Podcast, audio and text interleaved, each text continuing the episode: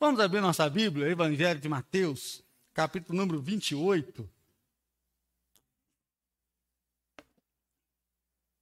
Evangelho de Mateus, capítulo 28, do versículo 16 e o 17. Evangelho de Mateus, capítulo 28, versículo 16 e o versículo 17. Ele nos diz assim: Seguiram os onze discípulos para a Galiléia, para o monte que Jesus lhes designara.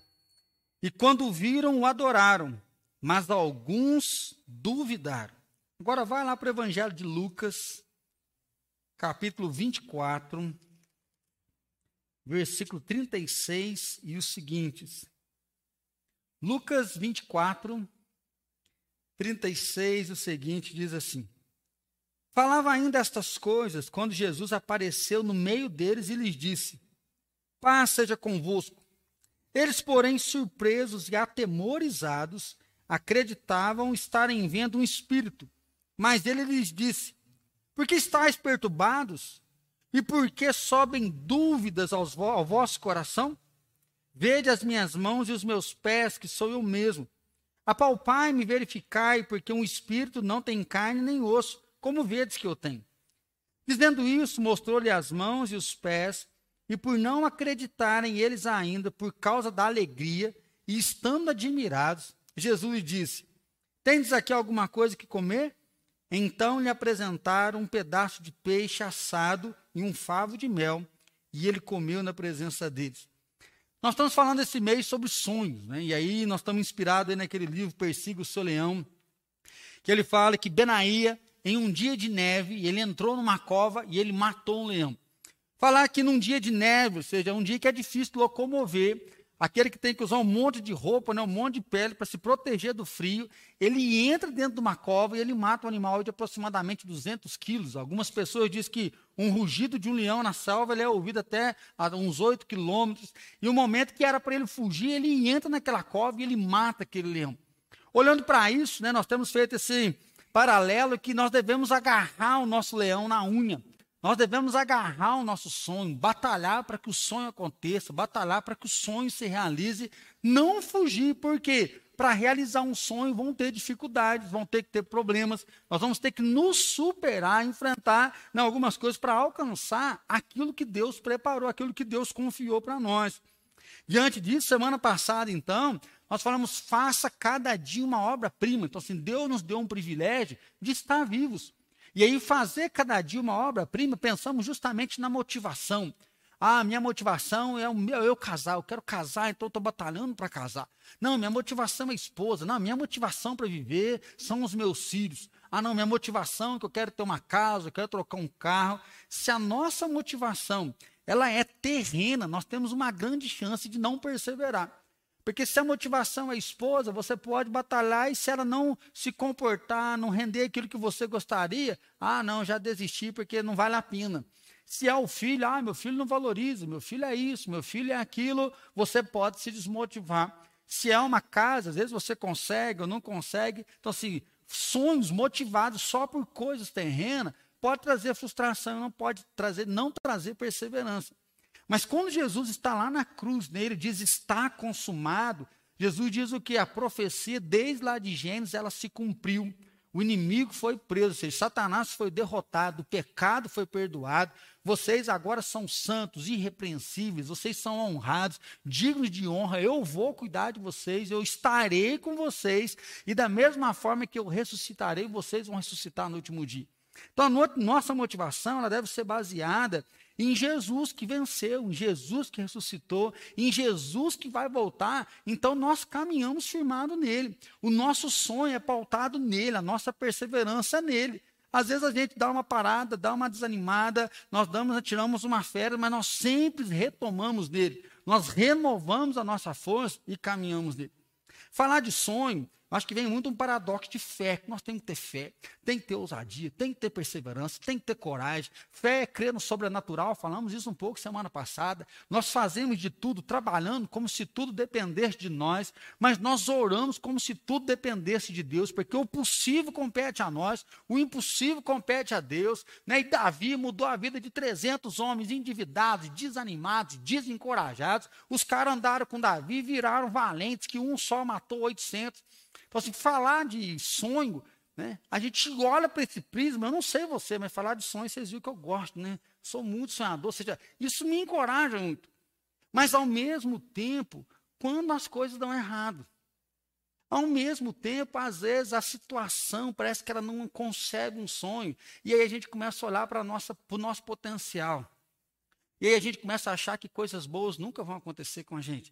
Né? Que grandes projetos nunca vão sair da nossa mão que nós não vamos prosperar, que nós não vamos enriquecer, que você nunca vai ter uma empresa, você nunca vai ter um trabalho digno, que você tem que acostumar com a sua família, porque ela é só desse jeito mesmo, que você tem que se acostumar a ouvir, assistir um culto, sentar, ouvir uma pregação, ouvir uma mensagem, porque Deus nunca vai usar você, Deus nunca vai né, tocar você para grandes coisas. E aí, muitas vezes, nós barramos dentro da nossa própria limitação, nós barramos dentro do nosso próprio conceito. Né? Comentei aqui que eu achava que eu nunca ia fazer uma faculdade para questão financeira, né, lá da minha família, não se tinha uma cultura de estudo. Então, não, nunca vou fazer uma faculdade. Isso aí não é para nossa família, isso aí não é para nossa casa. Né? Eu brinco que o meu sonho era casar e ter filhos. Né? Então, nunca pensava em ter um carro, ter um bom emprego, conseguir construir uma casa, porque assim, isso estava muito distante, isso não ia existir. E aí, essa semana, eu, eu vi, assisti um vídeo né, no Face.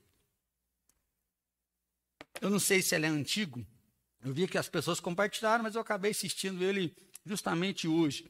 É um desses programas né, de, de show de calouros, né? A pessoa vai lá, faz uma apresentação. E uma moça, bem magrinha, cabelo bem curtinho, e ela estava muito feliz e falando. Ele falou: O que, que você vai fazer? Ela falou: ah, Eu vou cantar. Né? Mas que música você vai cantar? Ela, não, é de própria autoria. Eu que compus essa música e eu vou fazer essa música. E aí, conversando com ela, ela fala que ela tem câncer em três lugares. Eu esqueci os lugares que ela tem o câncer, mas quando ela fala, os jurados já ficam tudo meio travados. Né? E ela fala que ela compôs a música pensando na própria história de vida dela. E uma das frases que ela usou, né, que principalmente está na música, às vezes você está meio perdido, e tudo bem. E ela canta a música, e no meio da música ela fala direto isso. Às vezes você está meio perdido, e tudo bem. Às vezes você não sabe direito o que, que você vai fazer, o que, que vai acontecer, qual que é o posicionamento, qual que é a postura que você vai ter, e está tudo bem. E hoje eu queria falar justamente disso, né? Na dúvida, confie. Porque um, quando fala, mas pastor, fé e dúvida não combina, né? São opostos. Ou você tem fé, ou você tem dúvida. E aí sim, falar de dúvida, mas com incredulidade, com descrença, é falar daquilo que é anti-fé. Né? Então, a pessoa que não crê, ele é um ateu, ele duvida, ele é descrente, ele é incrédulo, ele não tem nada a ver com a fé. Mas muitas vezes, pessoas que têm fé, elas passam por processo de dúvida. Porque a fé realmente é aquilo que não é materializado. A fé é você lançar naquilo que você não enxerga visualmente, mas com os olhos da fé você acredita aquilo que Deus preparou e naquilo que pode fazer. Fé, então, é lançar numa coisa que você não sabe, você não tem com certeza que vai acontecer, mas ao mesmo momento você tem a total convicção que vai acontecer, e aí você se lança nesse vazio. E se lançar nesse vazio, muitas vezes, ele é lançado até mesmo no meio da dúvida. Só que algumas pessoas, às vezes, na dúvida, ele vai realmente para a incredulidade, ele vai para a descrença, e aí ele questiona Deus, ele não quer saber de Deus, e aí ele barra, ele espera acontecer para ele poder fazer. Aquele que tem que ver para crer as coisas acontecendo, e aí ele fica barrado. Mas existem pessoas que, mesmo na dúvida, ele confia, mesmo na dúvida, ele obedece, mesmo na dúvida, ele tem fé de se lançar inteiramente em Deus. E essa música eu achei legal, porque ela fala isso, às vezes você fica meio perdido. E eu acho que todo mundo tem um pouco disso. Ela fala do câncer, né? Sim, quem fica com câncer em três lugares, né? Simbolizando aí já uma metástase, vou viver até quando? Aí parece que o diagnóstico dela era de viver poucos dias, e mesmo assim ela seguiu vivendo. Né? Uma pessoa que recebe um diagnóstico de câncer, ele acha que a vida está acabada, que não tem mais oportunidade, a quimioterapia vem, detona muito com o corpo, o tratamento é muito pesado, o corpo fica debilitado. E aí ela escreveu mais uma frase, escreveu não, ela falou para os jurados lá, não espere ficar mais difícil para ser feliz. Não espere o negócio piorar cada vez mais para você ficar feliz. Né? E aí eu achei forte isso, né, porque eu tenho comentado aqui que às vezes tem coisas que são difíceis, mas parece que a gente piora.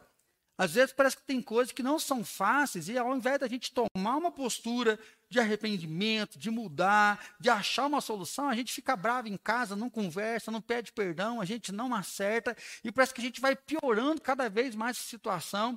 E aí ela faz um convite né, a simplificar um pouco a vida e poder ser feliz realmente com aquilo que a gente tem de poder ser feliz onde nós estamos e aí se encaminhando. Né? E aí, quando fala, mas a gente fica meio perdido, tudo bem. Né? Esses dois textos que eu li, eu já tenho comentado de vez em quando aqui na igreja. Porque eu acho que eles fazem muito sentido dentro do nosso tema hoje. Porque eu li primeiro Mateus, mas a gente vai para Lucas, porque cronologicamente é Lucas que é o primeiro texto. Jesus morreu. Né, com a morte está consumado, os discípulos tinham fugido. Porque pegaram o mestre, o próximo vai ser a gente.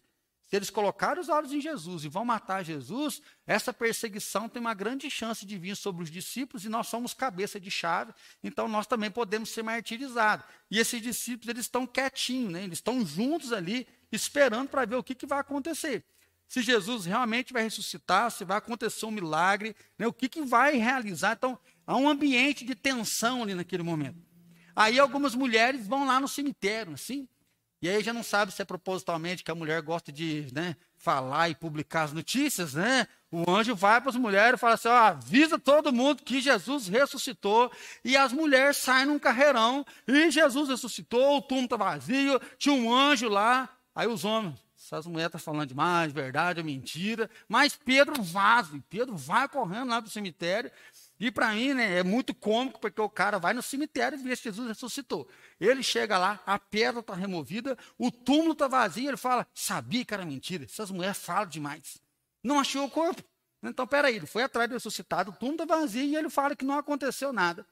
Mas quando ele entra na casa, estão os onze, né, porque Judas já tinha suicidado, Jesus aparece.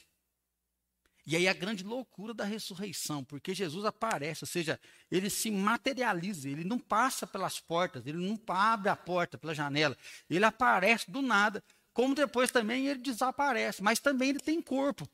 Porque ele fala para os discípulos: olha aqui os furos, olha aqui as marcas, pode tocar, rela em mim. Jesus come com eles. E aí a gente não consegue imaginar o prisma, né? Mas o versículo 37 diz que eles, porém, surpresos e atemorizados, acreditar estar havendo um espírito. A gente romanceia o negócio. Imagina todo mundo aqui dentro de uma casa, Jesus morreu, está passando os dias, o burburinho que mataram Jesus, porque Jesus é um falso profeta, ele dizia que era Deus, isso é uma seita, e nós temos que acabar com essa seita, e os onze estão tá lá dentro de casa, orando, com medo, triste, aí aparece um trem branco dentro da casa. Aqui fala, parece um espírito, né? ou seja, um fantasma que está aparecendo. E aí fala que eles estavam atemorizados, eles acreditavam que era um fantasma. E Jesus fala, a paz seja convosco. Imagina estar tá pregando que parece um trem branco ali, né? o que, você vai fazer? Ah, é um anjo, você vai vazar, depois você vai perguntar o que, que era aquilo que apareceu lá na igreja, né? Aí, né? É uma mulher vestida de branco no banheiro, naquela época eu não sei se já tinha essa lenda, mas se o bicho está pegando, gente. E aí Jesus, a paz seja convosco. E paz o quê? O povo está tremendo, o povo está com medo ali naquela angústia, né? O evangelista vai dizer que Tomé, né, como um bom mineiro, ele fala, deixa eu ver, estende a mão, não é assim que a gente faz com as coisas dos outros, olha que eu comprei, deixa eu ver, né? E Jesus fala, pode ver, Tomé, olha aqui, Tomé vai lá, ele põe a mão, tem que pôr a mão, não, ah, é verdade mesmo. Felipe, né, aqui o texto não menciona, mas Felipe fala assim, Jesus, mostra-nos o Pai e isso nos basta. Ou seja, nós estamos procurando o Pai, nós estamos buscando o Pai, nós estamos com você, que nós queremos ter um contato com o Pai. Mostra o Pai para nós, e isso está bom demais. Jesus fala, Felipe, tem três anos que você está me vendo, e quem vê a mim vê o Pai. Se você ainda quer ver uma coisa que você já viu, você está buscando uma coisa que você já tem. E aí o texto é interessante porque fala assim que, e por não acreditarem eles ainda, por causa da alegria, estando admirado, Jesus disse: Tem aqui alguma coisa para comer? E aí Jesus senta junto com eles para comer. Né? A gente brinca que na, na, mesa a gente consegue se acertar, não é assim? A mesa é lugar de riso, a mesa é lugar de fartura, a mesa é lugar da partilha, da celebração da ceia. E Jesus come junto com eles. Mas Lucas diz ainda que eles não acreditaram, mesmo depois de pôr a mão, mesmo depois de conversar, diz que eles ainda estão duvidando. E agora entra um novo prisma, que é da alegria. Ai, não acredito. Ai, fulano vai vir na minha casa. Nossa, não acredito. Nossa, habilito para ver se eu estou sonhando. Acho que todo mundo já teve uma experiência dessa. Acontece uma coisa tão boa na nossa vida, que o negócio é tão inesperado, que de tanta alegria a gente fica meio na dúvida. E Jesus está ali junto com eles. Mas diz que após comer, Jesus fala: vão para Galiléia. Até que do alto vocês vão ser revestidos. E Jesus desaparece. Aí nós vamos para o texto de Mateus. O texto de Mateus diz que os discípulos estão obedecendo a Jesus indo para a Galiléia, porque Jesus desapareceu. Jesus fala: Eu ainda vou me encontrar com vocês, eu quero falar com vocês. Mas Jesus desaparece. E esses discípulos que ainda duvidaram, esses discípulos que pela alegria né, ficaram duvidando, porque Jesus diz: Por que estáis perturbados? Por que sobe dúvida ao coração de vocês se eu ressuscitei? Quem sou eu? Eu sou o ressuscitado, eu falei, minha palavra é verdade. Esses discípulos que são, né, ouvem Jesus, eles estão indo, e lá eles se encontram com Jesus. Toda a autoridade me foi dada no céu e da terra. Vão, sejam discípulos, né? seja, vão, discipulem, pregam o evangelho, batizem as pessoas em nome do Pai, do Filho e do Espírito Santo. Mas antes de falar da grande comissão, diz que alguns adoraram e outros duvidaram. Nós estamos falando dos onze. Nós estamos falando desse povo que viu Jesus na casa, nós estamos falando desse povo que obedeceu a Jesus, mandou ir para lá, vamos para lá, porque vai acontecer alguma coisa. E eles estão obedecendo. E quando Jesus aparece de novo, alguns adoram e outros ainda duvidam.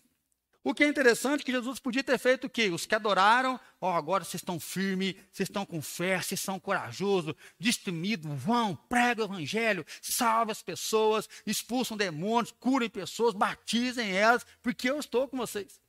Vocês ainda estão duvidando, apareci, ressuscitei, colocaram a mão. O que mais que vocês querem que eu faça para vocês crer? Como que até hoje tem dúvida? Não, Jesus não faz isso. Jesus fala, vão, prega o evangelho, anuncia a salvação, cure pessoas, restaure pessoas, leve salvação às pessoas, modifique a vida das pessoas através do poder que é concedido a vocês. E Jesus vai embora para o céu e comissiona aquelas pessoas. Então, olhando para esses dois textos, nós vemos que na dúvida, nós podemos confiar em Deus. Na dúvida, nós podemos realmente obedecer a Deus e nos lançar inteiramente nele.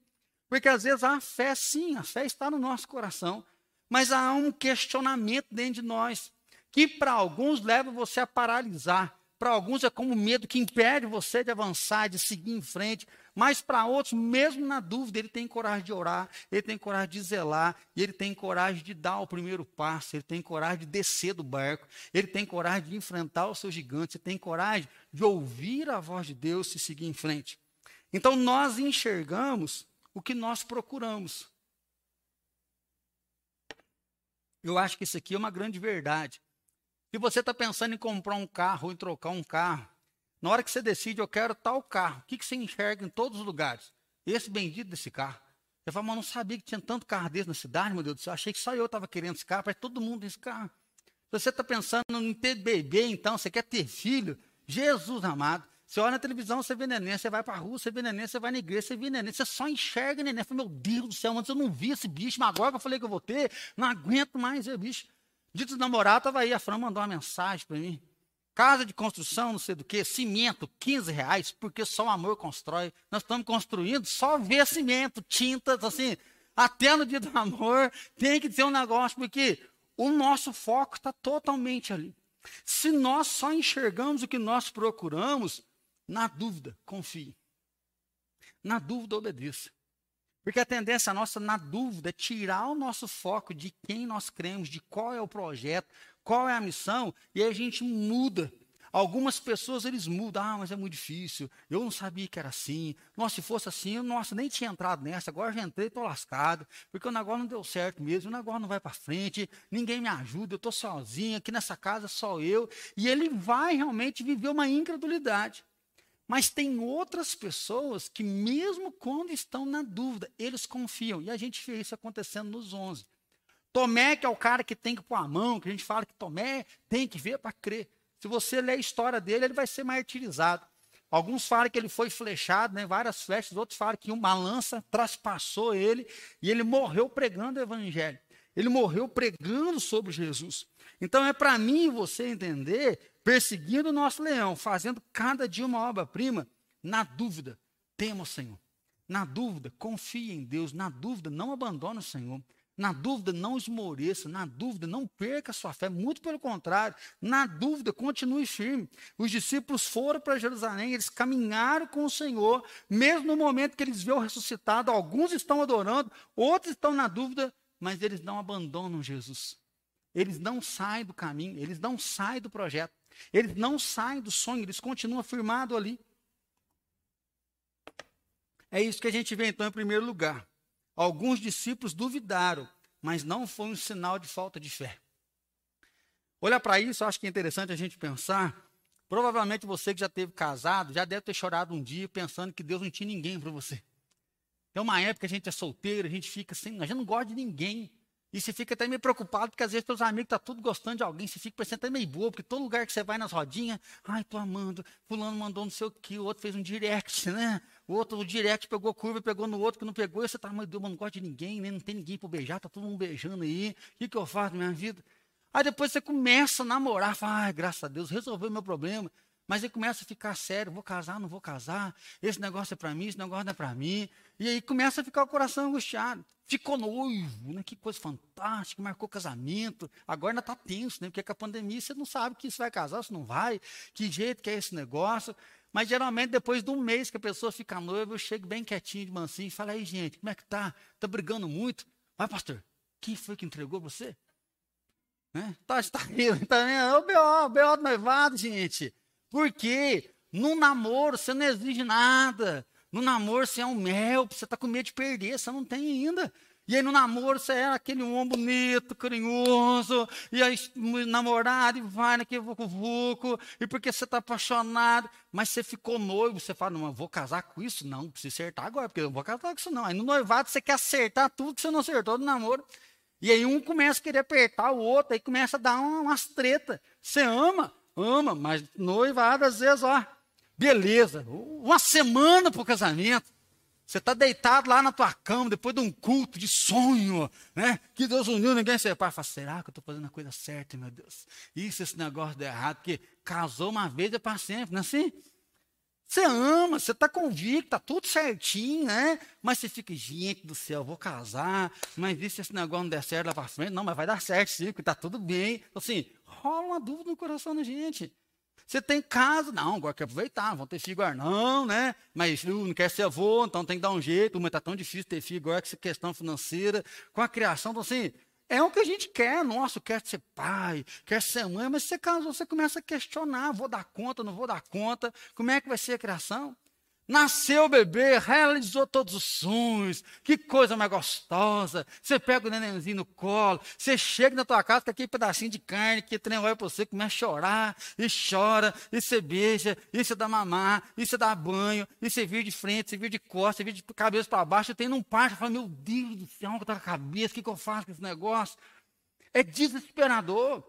Aí depois o bichinho começa a andar, ai, graças a Deus saiu do colo, agora está andando, agora já está comendo, depende do peito mais. Aí o trem não para, o bicho anda para tudo quanto é lado, quer subir em cima do armário, quer subir em cima da cama, arranca os porta-retratos, você fica descabelando. Fala, pastor, eu só volto nessa igreja depois que fizer cinco anos. Hum. Tem um monte de mãe que já falou isso. Falei, não, deixa vir uma hora o bichinho encarna. Uma hora ele vai aprender como é que é o esquema. Né? Aí faz cinco, ah, não vai mais no médico, ufa, não precisa ficar pagando consulta mais. Agora está uma benção, o bicho começa a mentir, o bicho te peita, você fala, faz que não faça, eu não quero, fala, meu Deus, como é que eu vou ensinar esse negócio? Começa a dar uma bronca, você chama atenção, você leva o pastor, assim, a polícia fala, a polícia vai te pegar, você pensa fazer tudo que você quer. Ah, meu Deus, como é que é esse negócio? Adolescente, ufa, agora já come sozinho, alguns, né? Come sozinho, né? Vai para a escola, aí é droga, é internet, é pornografia, ninguém chama meu amigo, meu, meu filho é muito quieto, meu filho não tem amigo. É uma loucura, gente. É dúvida em cima de dúvida. E eu acho que nós somos crentes, assim, o temor, então, assim, tem hora que falar de sonho a gente rebate justamente nisso. E é aí que muitas pessoas desanimam. É aí que muitas pessoas começam a concentrar na dúvida e esquece quem que ele está seguindo. Esquece quem é o Senhor. Esquece quem que é o cabeça da igreja, quem que é aquele que dá ordem, quem que é aquele que tem autoridade, que fala, sai dele, o demônio sai dele aquele que fala passa a enxergar, e o cara passa a enxergar, aquele que janta numa casa de um cara que é ladrão, seria hoje, bem dizer, um político, um cara desonesto, e o cara após jantar fala, hoje eu quero devolver o dinheiro para todo mundo que eu roubei, vou repartir metade do meu dinheiro com os pobres, e Jesus fala, hoje houve salvação nessa casa. Então, assim, a nossa vida está focada nele, né? a nossa história está focada nele. Tem uma frase no livro que é interessante que diz assim: Fracassei durante toda a minha vida, porque deixei o medo e a prudência fossem os meus deuses, enquanto eu evitava de confiar em Deus. Eu fracassei em toda a minha vida, porque deixei o medo e que a prudência fossem os meus deuses, enquanto eu confiava, enquanto eu deixava, eu evitava de confiar no Senhor. O medo, ele vai trazer a evitação. O medo, ele prevê que você pode fracassar, isso vai ser muito triste, que se der errado, você vai ficar chorando. Então o medo quer evitar o fracasso e o choro, mas o que, que ele faz? Ele te trava e não deixa você tentar. O medo, ele nos paralisa e nos impede de ir lá e ter coragem de quebrar a cara, mas também de dar certo. Então ele evita o choro, mas o medo evita a alegria. O medo, ele evita o sucesso, porque você não tenta, o medo te paralisa. Por outro lado, tem aquela pessoa que ele é perfeccionista. Por isso que está escrito aqui a prudência. Tem gente que se acha prudente querendo fazer bem feito, porque não, eu só faço se for bem feito, se for para fazer de qualquer jeito, eu não faço. E aí ele fica tão focado num perfeccionismo que ele está querendo fugir dele mesmo. Ele acha que ele não é bom, ele acha que ele não tem competência, então ele tem que fazer um negócio perfeito, porque ninguém vai julgar, ninguém vai criticar, ninguém vai rir dele, todo mundo vai dizer: Nossa, você é bom, olha o que, que você fez, está perfeito. Mas o perfeccionista, por melhor que seja, ele nunca consegue reconhecer. E aí, ele quer fazer tão bem feito que ele acaba não fazendo nada, porque para um perfeccionista não existe perfeito. E aí o livro nos diz o quê? Eu fracassei dando a minha vida para o medo e para a prudência, ao invés de confiar em Deus. Então, na dúvida, confie em Deus, na dúvida, creia em Deus. Na dúvida, obedeça a Deus, saiba que é Ele que está conosco, que a nossa vida está lançada nele, a nossa vida está fortalecida nele. E o convite de Deus para nós é: caminhe de onde você está, siga de onde você começou, enfrente aquilo que Deus colocou nas suas mãos com aquilo que você tem. E aí sim a nossa jornada é uma jornada de aprendizagem, é uma jornada de crescimento, de obter maturidade, de poder preparar os nossos dons, de ser um obreiro aprovado dentro daquilo que colocou em nós. Os discípulos estavam com dúvida, mas eles estavam lá. Muitas pessoas que são perfeccionistas estão fugindo deles mesmos. Muitas pessoas, na dúvida, estão se afastando e se isolando. A pandemia está mostrando muito isso. Tem muitos irmãos que não podem vir num culto presencial e não devem mesmo, porque eles estão guardadinhos em casa. Mas tem muita gente que poderia estar aqui, poderia vir, mas ele não vem. E o pior, não está nem assistindo live. Acostumou com essa normalidade, a dúvida, esse tempo longe de Deus, eu dou conta de caminhar sozinho, a gente não precisa de igreja, e vai entrando numa modernidade, nessa pós-modernidade, que ele mesmo vira o seu próprio Deus. E aí a gente começa a ficar angustiado, por quê? Porque tem pessoas que estão ficando pelo meio do caminho, tem pessoas que não estão buscando realmente a Deus e na dúvida estão esfriando. Mas tem outros que, mesmo na dúvida, ele confia, mesmo na dúvida, ele persevera, mesmo na dúvida, ele segue em frente. Então, tenho medo de não dar certo, mas não vai dar mesmo, você nunca começa. Tem muita gente, ela tem medo que não vai dar certo, ela tem medo que não vai, não vai dar certo mesmo, porque você nunca começa. Mas e se der errado? Você já aprendeu um jeito que não dá certo, então você vai tentar de novo, você vai aprender e você vai aperfeiçoar. Aí nós lembramos da semana passada. O que compete a nós é nosso, o que compete de Deus é Deus, o sobrenatural é dele. O convite dele para nós é segue em frente. O convite de Deus é para a gente poder avançar. Por isso, o dia que nós paramos de sonhar, nós começamos a morrer. Quando nós perdemos o sonho, nós começamos a perder a paixão. Quando a gente perde a paixão, a gente só segue. A gente deixa só a vida nos levar, não é assim? Vida leva eu, deixa a vida me levar. Por isso eu queria convidar você hoje, na dúvida, confie em Deus. Na dúvida, obedeça a Deus, porque Mateus vai dizer isso, que os discípulos foram para onde Jesus tinha mandado. E lá alguns adoraram, mas outros duvidaram, mas eles estavam obedecendo a Jesus. Eles estavam seguindo a Jesus. Eles não estavam em casa, Deus confirma, Deus fala comigo, Deus coloca um fogo no meu coração, Deus coloca uma paixão em mim, Deus coloca um negócio aqui dentro que aí eu vou te servir. Deus não vai fazer isso. Porque a decisão de servir é nossa. Deus não é intrometido, Deus não vai nos obrigar. Deus muda o coração, faz isso, ele fala, mas o chamado é para nós. Nós podemos obedecer ou rejeitar. Você pode ficar na dúvida, mas você pode se lançar e obedecendo a Ele. Então pare de almejar ser feliz para sempre e seja feliz hoje. Lembra a frase da moça?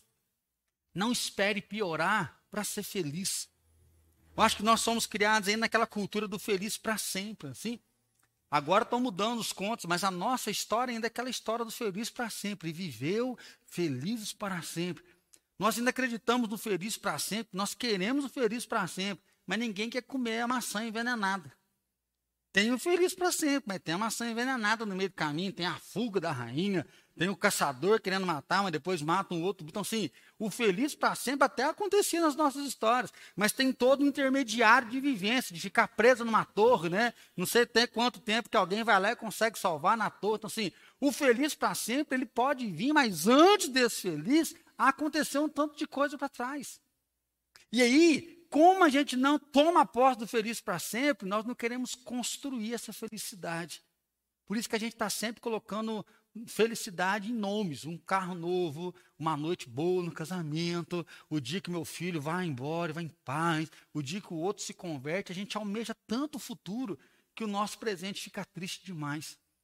O nosso presente fica sem perspectiva. O nosso presente fica sem uma motivação de poder viver e ser feliz no dia a dia, de poder aproveitar que nós estamos vivos, de poder ter essa intensidade, de poder admitir essa dinâmica, que um dia está triste, um dia passa raiva, um dia está encorajado, um dia quer fazer tudo no mesmo dia, no outro dia parece que dá uma freada, mas em todo o tempo, na dúvida, nós estamos confiando. A gente não fica no zigue-zague, nós estamos em constância para frente, nós estamos rumando, olhando naquele que é o autor e consumador da nossa fé. Então, mesmo na dúvida, não abandone o seu sonho. Mesmo na dúvida, não abandone aquilo que Deus colocou nas suas mãos. Tem uma parte do livro que é interessante que ele diz assim: o nosso problema é que nós queremos 100% certeza. Muitos sonhos não se concretizam porque as pessoas estão esperando 100% de certeza. Ninguém quer errar. Ninguém quer tentar e ser envergonhado. Nossa, que papelão, que mico eu paguei, tentei e deu errado. E aí é onde que muitas pessoas ficam esperando a oportunidade, ficam esperando Deus confirmar. Deus fala comigo, Deus fala comigo, Deus fala comigo.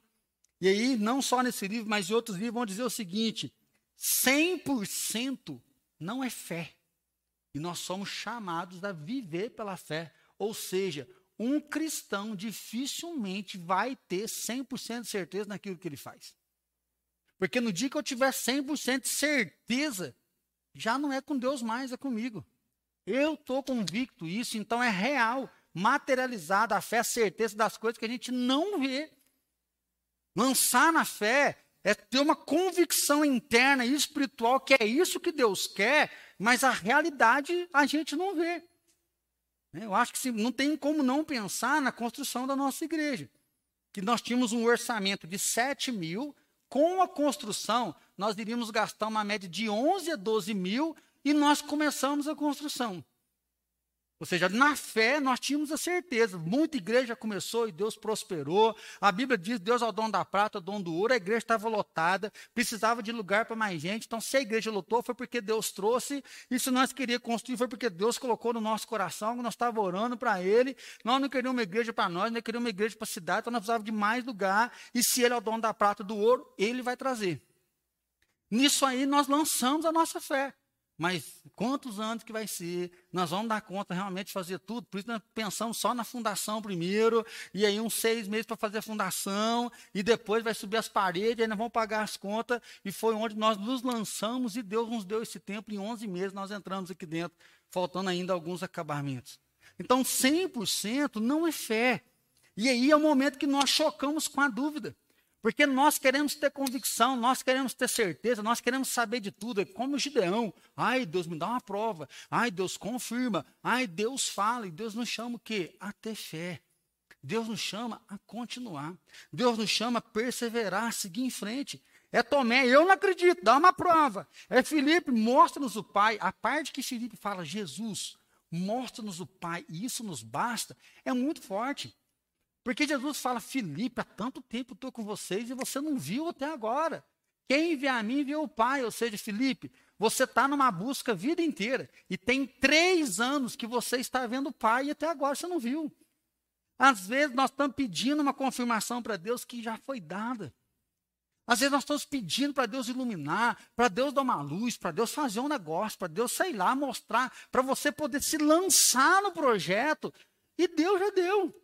E outro, Deus está falando: não vou ter jeito de dar mais, meu filho, você precisa confiar em mim. Porque a nossa relação é pela fé. Nós cremos em Deus, a nossa vida está alicerçada nele. O justo vive mesmo pela fé. Queremos um milagre e quando ele vem nós não percebemos.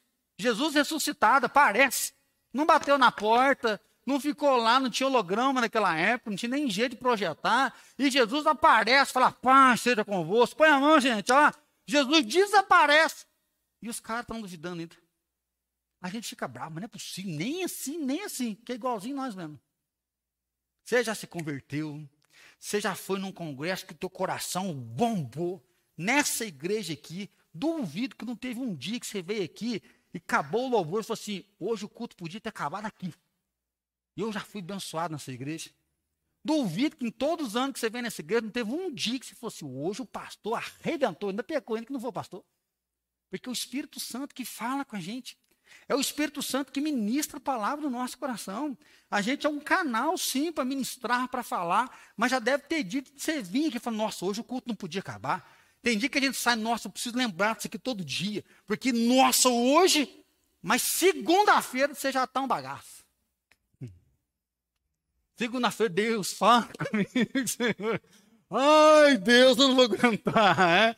Ai, Deus, para onde que eu vou? Meu irmão, mesmo na dúvida, não abandone o sonho. Não, não abandone na dúvida, confie. Porque ele é o alfa, é o ômega, ou seja, ele é o início, ele é o fim. Ele é o começo e ele é o fim. Se nós tivermos nele, nós vamos vivenciar o fim. Aquilo que Deus startou em nós, aquilo que Deus confiou, às vezes a gente dá uma freada, dá uma parada, mas se nós estamos nele, ele é o fim. Ele vai finalizar o projeto, ele vai concretizar o sonho, ele vai realizar, porque o chamado é dele. Então, sua tarefa não é realizar o sonho, mas parar de dar desculpa e começar a obedecer. E é isso que os discípulos fazem. Então, confiar em Deus, obedecer a Deus, é parar de dar desculpa e seguir em frente. É parar de dar desculpa e é fazer aquilo que é sua parte. É parar de dar desculpa e, mesmo na dúvida, seguindo a Deus. Tem uma poesia, acho que eu já li aqui um dia, diz assim, ó: Não tenha medo de orar. Orar é certo. Ore, se puder, com esperança, mas ore sempre. Embora a esperança seja fraca ou esteja doente pela longa espera. Ore no escuro e mesmo se não houver luz. E se por algum desejo não ousar orar, então ore a Deus para lançar fora o desejo. Eu achei fantástica essa poesia, porque ele fala assim: ore, se puder, com esperança. Esse cara é louco. Porque tem dia que não tem esperança. Tem dia que a gente está no pó. Tem dia que você está no bagaço. Tem dia que você está questionando se vale a pena ou não. Ele fala assim: ore, se puder, com esperança. Ou seja, se você não tiver esperança, garrado. Por quê? Porque esperar dói pela longa espera. Então persevere. Ore se não tiver desejo de orar. E se por algum motivo você não tiver desejo de orar, ore para Deus lançar esse desejo embora. Ou seja, na dúvida, confie. Na dúvida, crê em Deus, esteja com os olhos fixos no Senhor. Em último lugar, não viva como se estivesse preso, porque Cristo nos libertou. Os discípulos estão dentro de casa, morrendo de medo, eles estão acuados, porque eles são o próximo da vez, o procurado da vez são eles. Eles podem morrer. Jesus aparece e fala: vão lá para Galiléia, Jesus desaparece, eles vão lá. Na última aparição, Jesus fala: vão, pregue o evangelho, indo pelo caminho, pregue, ensina as pessoas a guardar a minha palavra, batize as pessoas. Aí a gente pode colocar, expulsa o demônio, ora por cura, ora por libertação, por restauração. Vocês vão ver gente sendo liberta de vício, vocês vão ver casais sendo restaurados, vocês vão ver filhos saindo das drogas, você vai ver gente saindo da prostituição, você vai ver gente saindo do crime, você vai ver enfermos sendo curados, você vai ver pessoas transformando de vida, vocês vão ver sociedades mudadas, porque milagres e sinais vão acompanhar os que creem. Só que parece que o diabo nos aprisionou, porque nosso mundo é mau. O ser casado hoje não é difícil, não. Não é fácil, não. Nossa, ser solteiro hoje não é fácil, não. O educar filho hoje está difícil demais. Nossa, eu não sei o que o futuro reserva. O financeiramente o negócio está feio, a gente tem que tomar muito cuidado, a gente não sabe o que vai ser, não pode empreender, o na escola está difícil. A nossa conversa é só de prisão, de amarra. E nós esquecemos de 1 João 4,4. Maior é o que está em nós do que está no mundo. Estava lendo um outro livro que fala assim: quem está na jaula é Satanás. Então não vive como se você estivesse preso, porque Jesus nos libertou.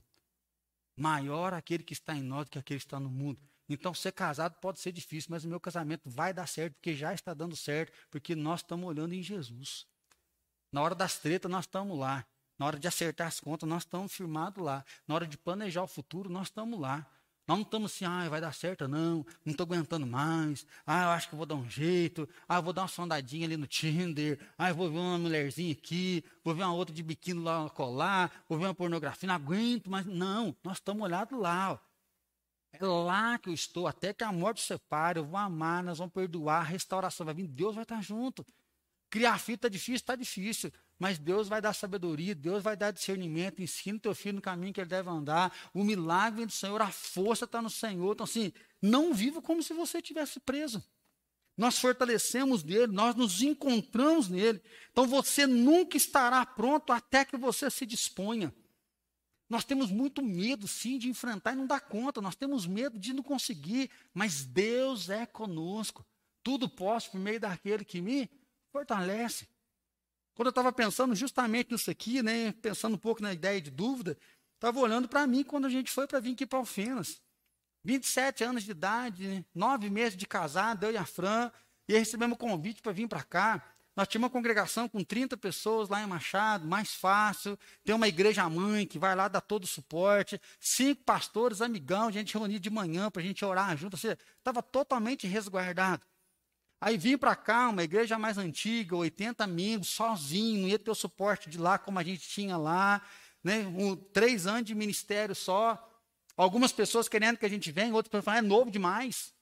Então, assim, a gente tem fé, mas a gente tem dúvida. Fica aqui em Machado, vai para lá, e chegar lá na goda errada, aí lascou tudo mesmo, como é que a gente vai fazer? Mas a gente começa a entender o que você nunca estará pronto até que se disponha. Porque na hora que a gente se dispõe, Deus dá o sustento. Na hora que a gente se dispõe, Deus vai fazendo os milagres. E na hora que a gente se dispõe, a gente vence aquele obstáculo. Então, pensar na igreja que era, eu estou top das galáxias para pegar a igreja de 80 mesmo. Mas agora a igreja cresceu. Quando a igreja cresceu, eu já me vejo de novo sem capacidade.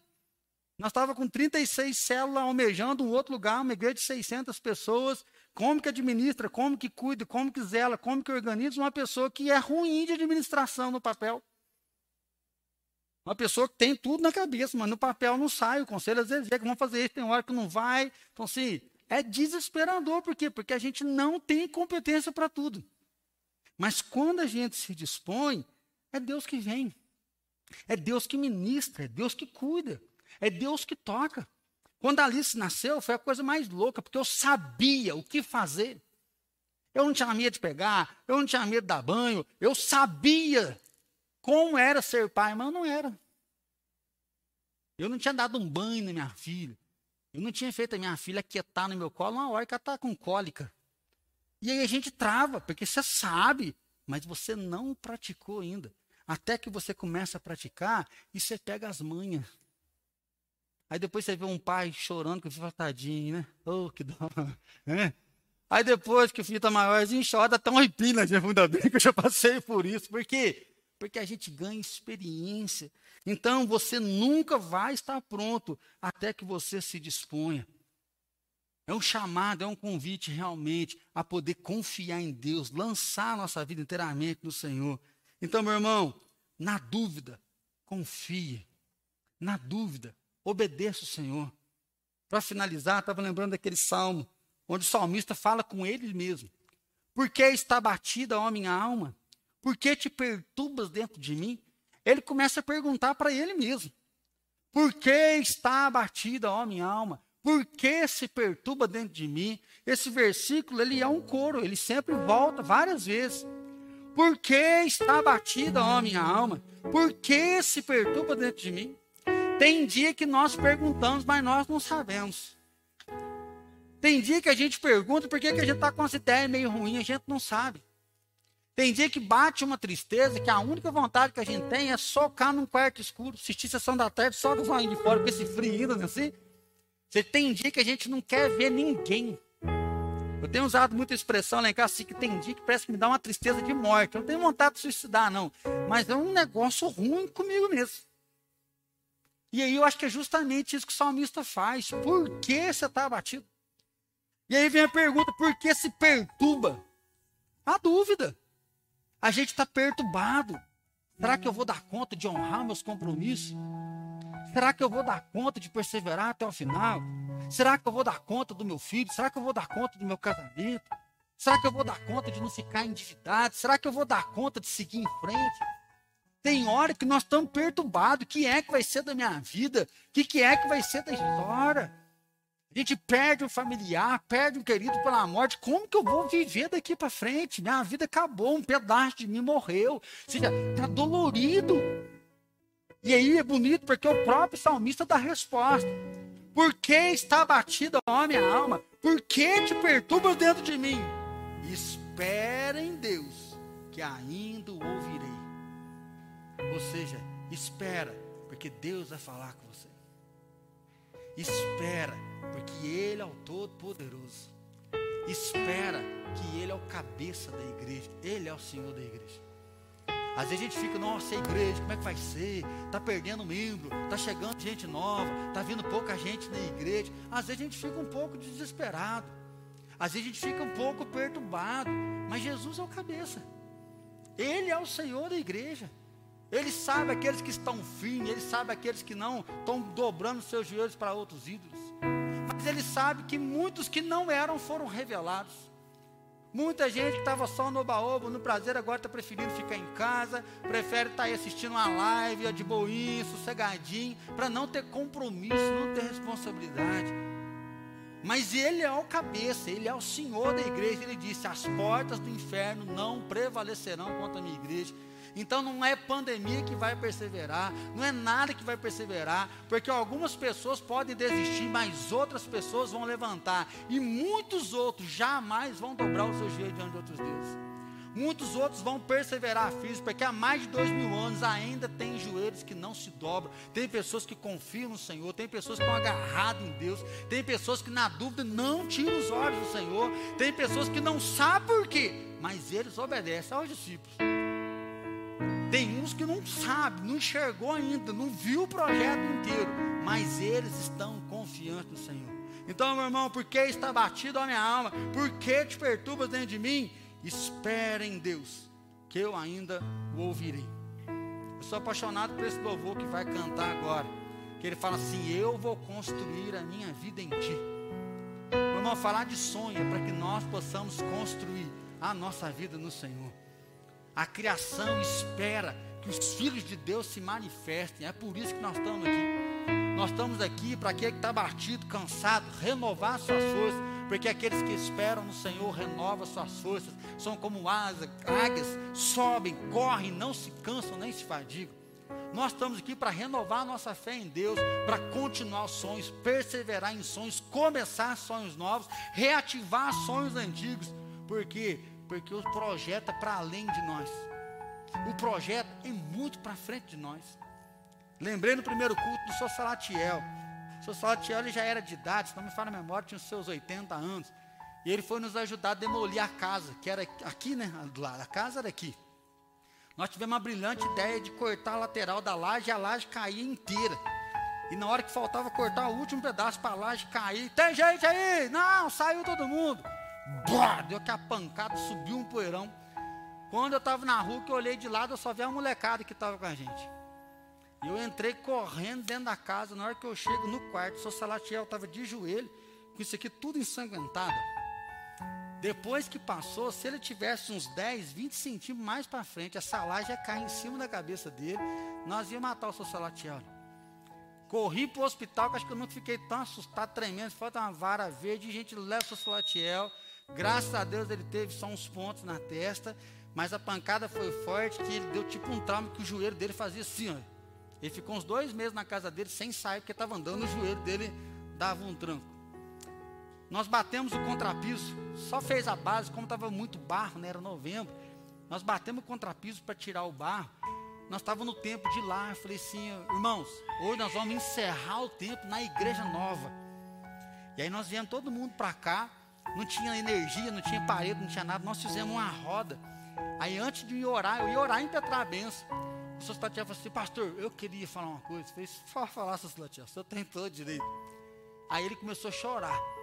Ele falou assim: Eu não imaginei que eu ia estar aqui. E falou: Mas eu estou muito honrado de ver que Deus me deu o privilégio de ver a nossa construção da igreja nova. Eu estou muito feliz. Nós oramos aquele dia. Ele não viu a gente colocar o telhado do templo. Acho que ele viu até as paredes subir mais um pouco. Mas Deus convocou ele para a glória. Um sonho dentro de outro sonho. E um sonho para muito além de nós. Pessoas que lá atrás vieram construindo para a gente estar tá aqui, mas para no dia da dúvida a gente confiar. No dia da dúvida, nós obedecermos o Senhor. Então, meu irmão, que Deus te abençoe. Que Deus te inspire a continuar firme. Que Deus te inspire a não desanimar. Que mesmo no dia da dúvida, você continue obediente ao Senhor, com os olhos fitos nele. Porque no momento devido, nós ouviremos e nós veremos a mão dele sobre nós. E aí esse louvor então diz: Eu vou construir a minha vida em ti. Enche meu coração com um amor que pode mudar o mundo. A única coisa que pode mudar o mundo é o amor de Jesus Cristo. E esse amor se encontra nós. E que esse sonho possa explodir no coração de mais pessoas, mudando a vida e selando a eternidade no coração delas. Vamos colocar de pé? e declarar esse amor de Deus? Pai Santo, nós bendizemos o teu nome porque nós estamos de pé. Nós não somos daqueles que desanimam, nós não somos daqueles que fracassaram, mas os nossos olhos estão postos em Ti. Senhor, nós confessamos que por alguns momentos a dúvida para no nosso coração.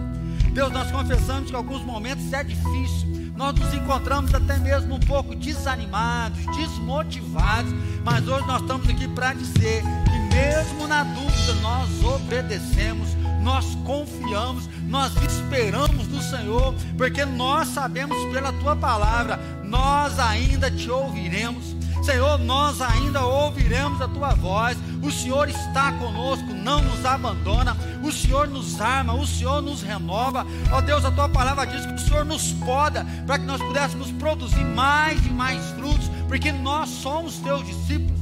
Oh Pai querido, renova hoje sonhos. Tira aquele sonho que está na gaveta há tanto tempo. Senhor, toma aquele irmão que está esperando a confirmação, esperando a confirmação. Senhor, toma aquele que está esperando ter ânimo, esperando ter vontade, esperando ter inspiração. Senhor, que ele parta do jeito que ele está, que ele se encoraje em Ti, que ele se motive no Senhor, que ele perceba que está consumado, que todas as coisas já foram conquistadas pelo Senhor naquela cruz. Pai, faltam dez meses para acabar esse semestre. Pai, reativa o nosso espírito, reativa o nosso coração, liga o nosso coração no Senhor. É assim que a nossa casa seja inspirada, que a nossa casa, Pai, possa experimentar uma nova atmosfera, que o Senhor ative os nossos filhos, que o Senhor ative o nosso lar. Senhor, ativa a nossa igreja na tua presença. Senhor, toma aí de Alfenas, toma aquele que está inspirado, aquele que está conectado conectado, aquele que está ligado, aquele que está querendo clamar, para que as coisas aconteçam, que o avivamento venha, que pessoas sejam restauradas. Toma aquele que já desanimou, aquele que nem está assistindo live, aquele, ó Pai, que desviou, ativa a nossa igreja, ativa sonhos, reaviva em nós o teu espírito, desperta o nosso coração. Senhor, quebra a obra diabólica. Nós sabemos que Satanás também tem aproveitado. Nós sabemos que está trazendo dúvida, incredulidade. Ele traz o fracasso, ele traz o medo, ele nos congela, ele nos esfria. Mas maior é aquele que está em nós que aquele que está no mundo. Nós já fomos lavados pelo sangue precioso do Cordeiro. Pai, quebra as ações da treva, quebra os dardos do maligno, apaga as obras de Satanás. E assim, Pai, que sonhos floresçam Pai, que visões floresçam no nosso meio, que o Senhor aqueça o nosso coração, que os dons sejam ativados, que os dons sejam praticados e que o teu nome seja glorificado, que haja restauração, que haja prosperidade, que haja vida em nós para que as pessoas vejam que há Deus do céu, o cabeça da igreja continua sendo o Senhor. Oh Pai, nos inspira para esse próximo semestre, que seja um semestre vivo, que seja um semestre de trabalho, de abundância na tua presença, porque o Senhor é bom, porque o Senhor não falha, porque o Senhor não desiste de nós, e adorando ou duvidando nós continuamos na tua presença, adorando e duvidando. Nós confiamos e nós obedecemos o teu nome e que a graça maravilhosa de Jesus Cristo ressuscitado, todo poderoso, cabeça da igreja, o que conduz, o que quebra as obras das trevas, e o poder do Pai todo poderoso, criador do céu e da terra, e que a unção do Espírito Santo seja derramada sobre cada um de nós, derramando visões, derramando mesmo a seu toque de inspiração por toda a igreja espalhada na face da terra, hoje e para todos sempre Amém. Então pode dar salva de palmas ao Deus. Aleluia. Que Deus te abençoe. Que você tenha bons sonhos. Que Ele te leve inspirado em nome de Jesus.